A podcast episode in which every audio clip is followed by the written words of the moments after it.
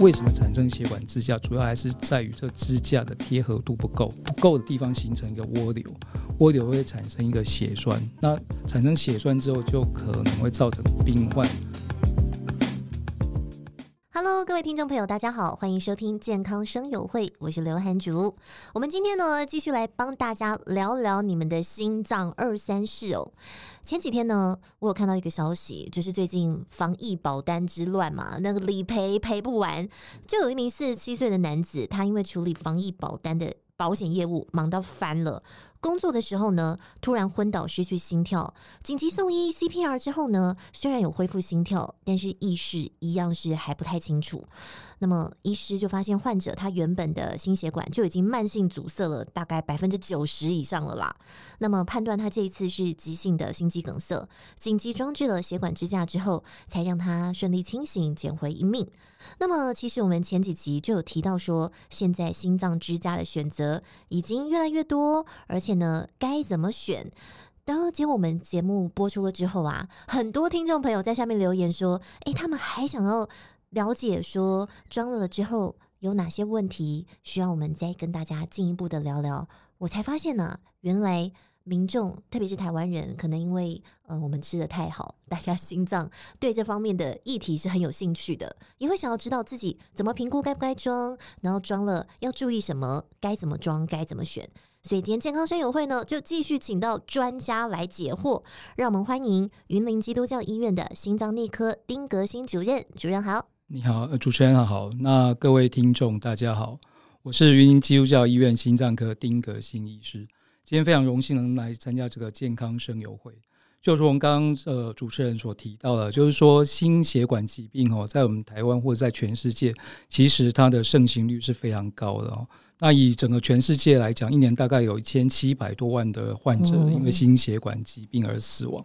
那以台湾的这个十大死因来说，哈，它是位居第二位。那也有两万多人的一个啊病人是因为这个心血管疾病而死亡。那在我们这个访谈将近二十分钟的之间哦，那将近有一位患者也会因为心肌梗塞而住院。所以这样的疾病的一个盛行率是非常非常高的啊，所以当然我们今天来探讨这个问题，刚好可以啊比较符合临床上，就如同刚刚的主持人所提到，一个呃金融业的一个患者哈，突然发生心肌梗塞，嗯，那就如果我们知道，其实很多的呃艺人啊，或者是说呃可能名人，包括说嗯最常知道就是韩舍集团的呃。对，创办人哎，蔡先生哦，他也是因为说这个啊心肌梗塞而死亡。嗯，那我们的国宝的茂博也是因为心血管疾病而死亡。而这些病患或是这些名人里面，其实他们都有一些啊心血管疾病的一个共通的一个呃危险因子，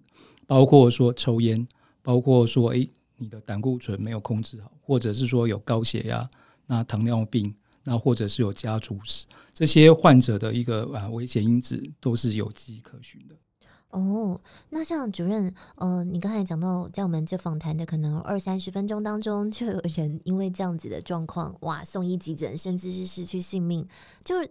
这样的举例，就让大家很有既视感，觉得说，哇，这个东西我们应该要时时刻刻的把它控制住，而不是就是等着意外。跟明天不知道哪一个先来。那就我所知，主任在从业已经有十三年的资历了，可以说是月薪无数啦。那呃，现在我们成人常见的心血管疾病到底有哪些呢？那就以目前呢，我们跟心脏科相关的一个心脏疾病来讲，心血管疾病其实大部分是跟我们所谓的心脏冠状动脉疾病相关。那这一部分主要是因为说，我们心脏血管主要是因为啊血管阻塞。啊，可能是它里面心脏冠状动脉的斑块破裂，或者是说它有一个急性血栓，造成心脏血管阻塞，这是我们平常最常见，然后也最容易发生急性心肌梗塞的一个冠状动脉疾病。那另外来讲，也有一部分的一个患者，因为说诶血管的痉挛造成病人胸闷的症状。哦，所以这部分是跟心血管疾病相关。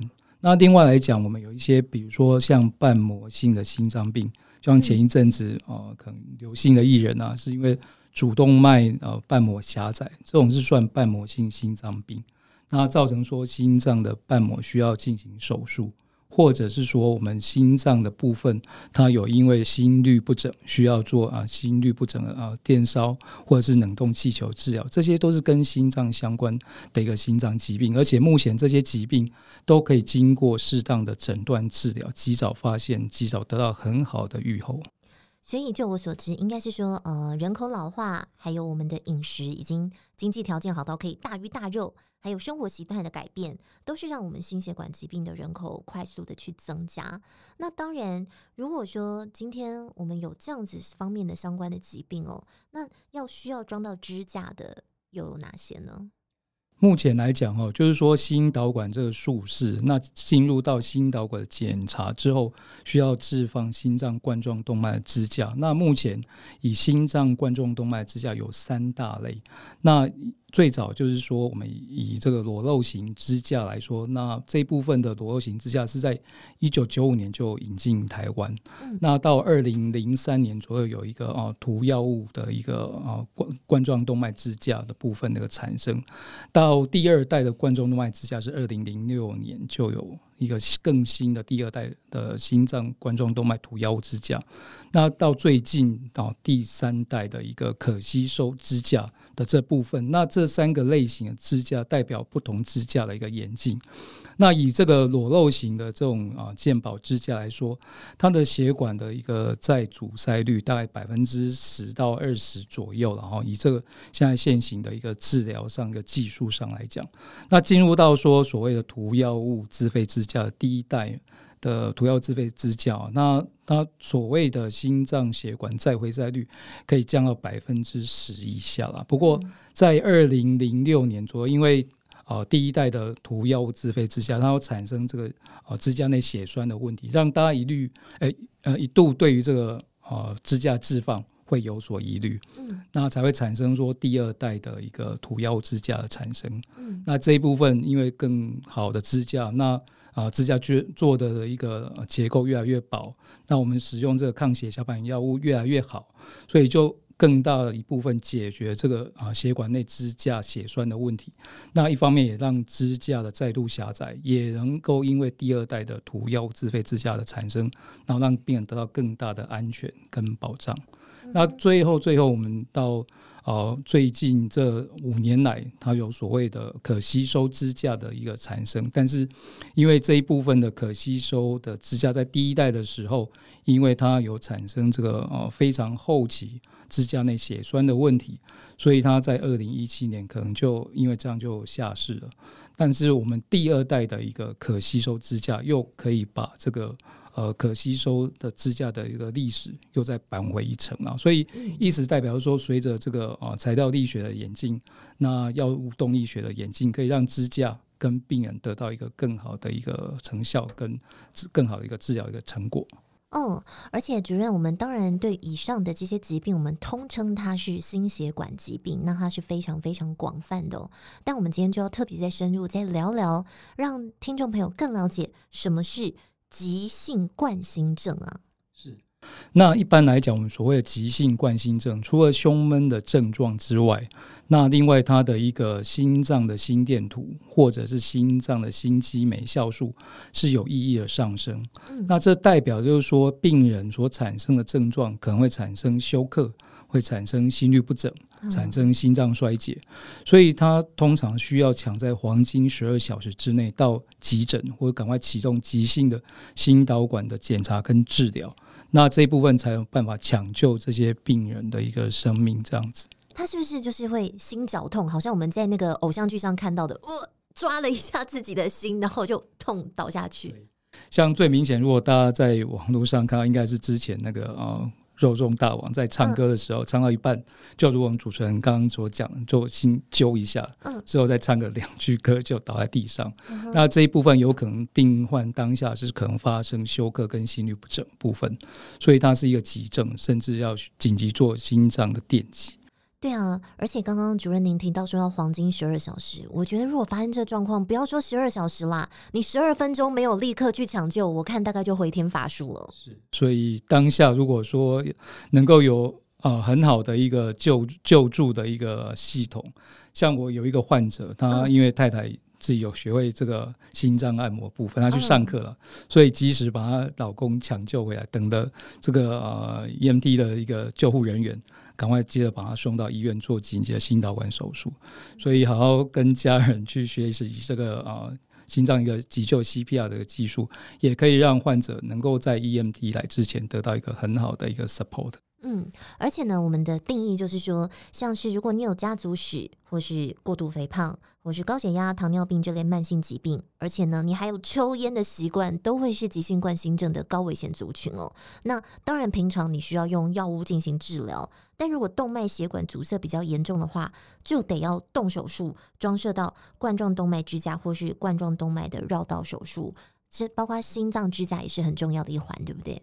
那以就目前的医疗水平来讲，那心脏的心导管手术虽然叫手术，那已经进入到非常微创年代了啊。从这个啊一九七六年开始就有这个心导管技术以来啊，我们从呃属西部的一个动脉做一个心导管治疗，已经现在已经进步到从呃手部的桡动脉进行做心导管治疗。它只要经过一个微导丝跟心脏的导管，然后就可以去做心脏冠状动脉一个诊断，甚至说它只要说啊阻塞程度超过百分之七十，置放好这个冠状动脉支架，就可以在一个很简短的一个啊检查治疗时间，大约一个小时之后。后，他的一个心脏的冠状动脉部分就可以得到一个妥善的一个治疗，那之后在隔天就可以出院了。那这一部分的一个治疗水平，随着这将近呃二三十年的演进，就是越来越简化，越来越简单，而且可以让病人可以及时得到一个治疗。那至于说传统的这个血管绕道手术，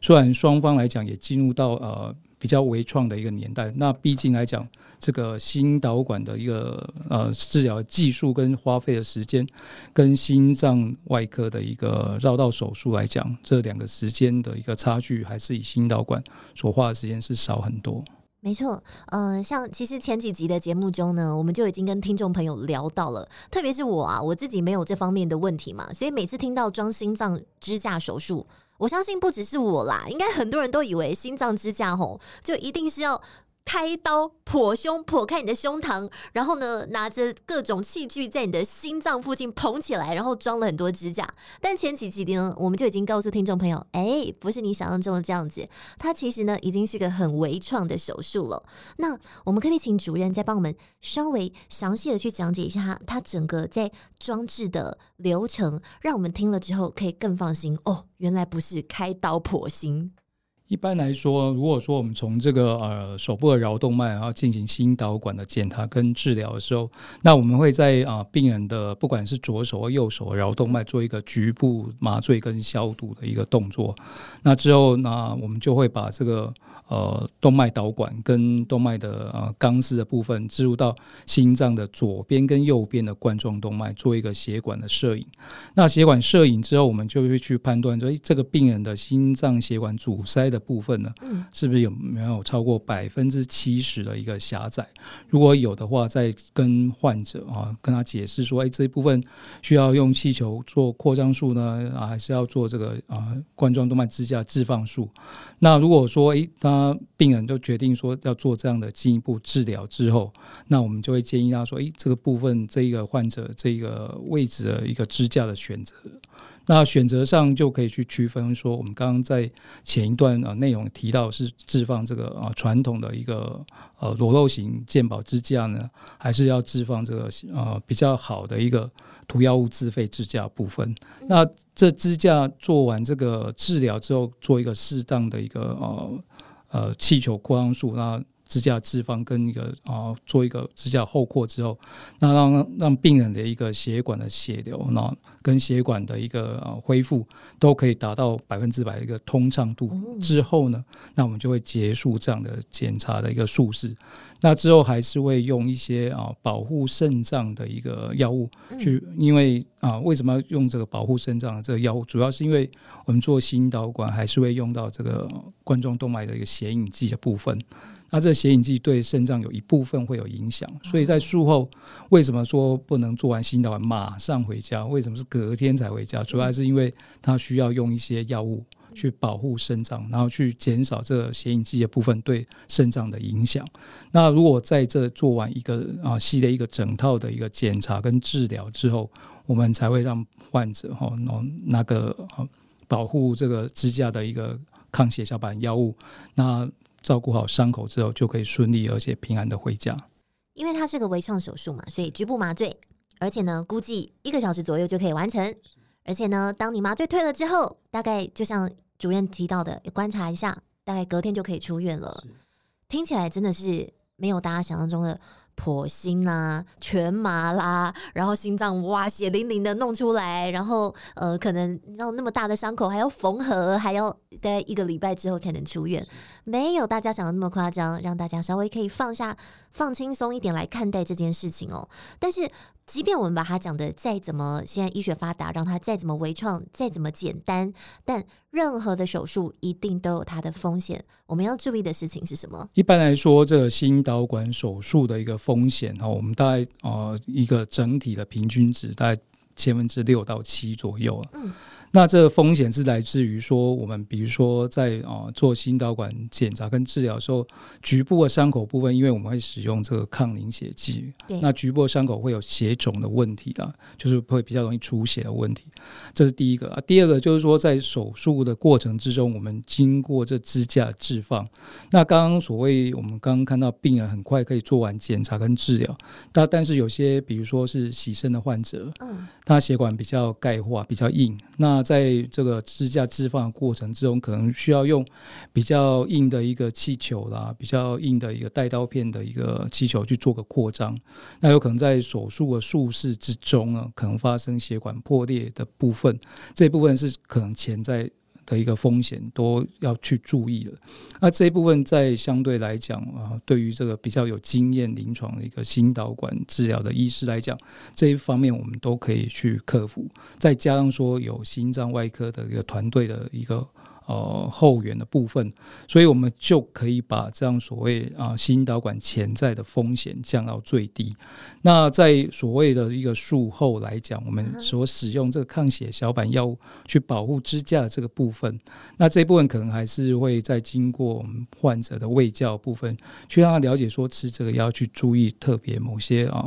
止痛药啊。不要去跟这个抗血小板药物去做个并用，因为这样会增加出血的风险。只要这几个啊方方面面能够特别去注意，包括术前、术中跟术后去做个好好的一个策略性的一个观察跟呃执行的话，我们就可以把所谓的心导管风险降到千分之六到七左右。那是不是有很少很少的病例会形成血栓呢？是，那通常来讲，我们心脏的血管支架会形成血栓的最主要原因，第一个在手术的当下就可以知道了。比如说，你这个血管的一个病灶的部分是比较钙化，因为为什么产生血管支架，主要还是在于这个支架的贴合度不够。嗯，支架如果贴合度不够的话，它就会在啊血管的。呃贴不够的地方形成一个涡流，涡流会产生一个血栓，那产生血栓之后，就可能会造成病患会有再度的心肌梗塞或心律不整的问题。所以在这一方面啊，我们在手术的当下，在执行心导管医师一定要确保我们在血管摄影里面，心脏血管的一个部分支架贴合度是够的，而且血管剥离的部分都需要支架去把它包覆得很好。所以在急性血栓的部分，经过这样的一个呃医师的一个治疗之后，这急性血栓的部分应该就可以获得一个诊治。那到后期的部分，就是所谓要靠这个我们刚刚所提到的一个双重靠抗血小板药物的部分去做一个保护支架，啊，尽量让它不要产生一个啊血管支架血栓的部分，这就是要靠药物。好，所以经过前期的一个呃。支架内血栓的一个治疗跟预防，到后期药物的一个治疗预防，就可以啊避免我们刚刚主持人所提到的支架内血栓的一个疑虑。那心脏支架它终究就是一个外物嘛，放进了我们的身体里头，所以还是会有人有点紧张。心脏支架装在身上真的没问题吗？那它会不会脱落呢？那或者是我装了之后，我可以拿出来吗？是。那针对这个问题，我就常跟我患者讲说：“哎、欸，你记得李总统他放了几支支架吗？不知道，但是就知道它有很多只。听说有十三只，虽然都不是我放的啦。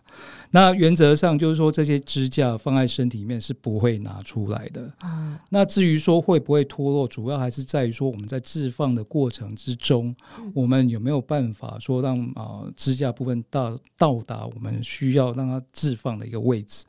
那通常会因为病人的血管的弯曲度、那钙化程度，那会影响说这支架能不能放到一个适当的位置。那通常我们在放到适当的位置之后，把支架把它撑起来之后，它就会固定的固定在心脏我们所需要它固定的位置，不会因为说心脏的任何撞击啦，或者是心脏的一个跳动啦，或是你在打球的时候跳来跳去，它是不会脱落的，因为它是使用。呃，我们十二到十三大气压左右的一个压力，去把支架撑在心脏血管里面。